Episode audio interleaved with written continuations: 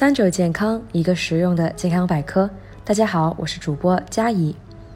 不知道有没有人跟我一样，日常在办公室或者在外吃饭时，经常使用塑料杯。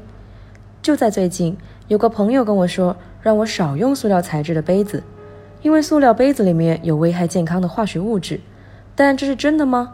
我们平常不同场合应该怎么选杯子？首先，我们来了解一下塑料杯。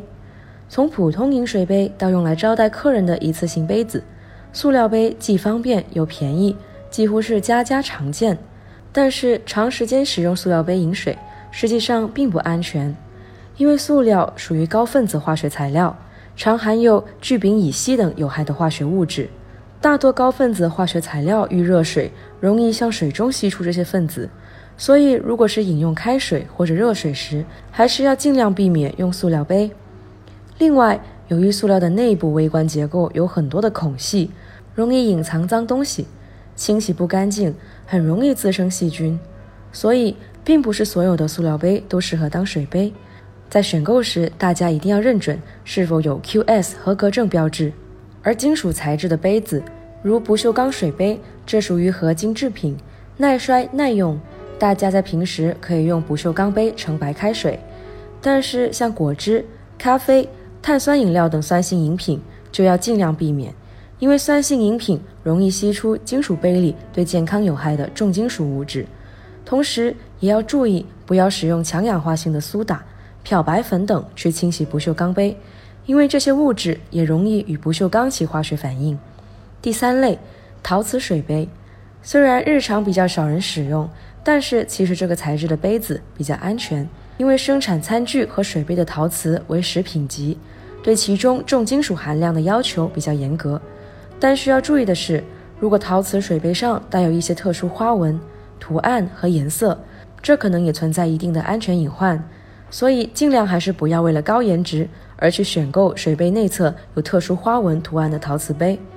至于我们日常常用的另一款材质玻璃杯，虽然跟上面三种杯子相比，看上去更易碎不耐用，但是它用来饮水却比较安全，主要是因为它是在高温下生产的，很多有害物质会在高温下降解，重金属也会被高温氧化除去。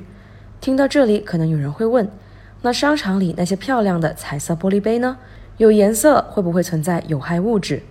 玻璃本身不带颜色，除了一些在加工过程中因为天然矿物质而形成的彩色玻璃。大部分彩色玻璃都是在加工制作的过程中添加颜料制作而成。一般来说，这些颜料中都含有对人体有害的重金属，所以大家还是要谨慎选购。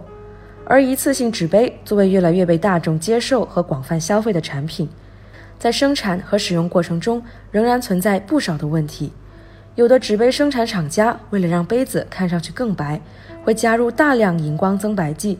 这些物质容易在使用时进入人体内部，成为潜在的致癌因素。所以，大家在购买一次性纸杯时，一定要注意检查杯子底部是否注明了 QS 标志和编号。此外，使用一次性纸杯时也要注意，如果打开包装闻到异味，这可能是因为使用了有害有毒的劣质油墨，这时还是不要使用比较好。其次，用一次性纸杯时，第一杯水不要喝。先用开水将纸杯烫一下，四五分钟后将水倒掉。这个方法能让纸杯中有害物质充分挥发。市场上的各种水杯层出不穷，打着各种保健、健康噱头的水杯也越来越多。大家日常选购水杯时要注意正确选购和使用，稍微留心就可以帮助我们避开危险因素，让饮水更安全。今天的节目又差不多了，我们下期再见。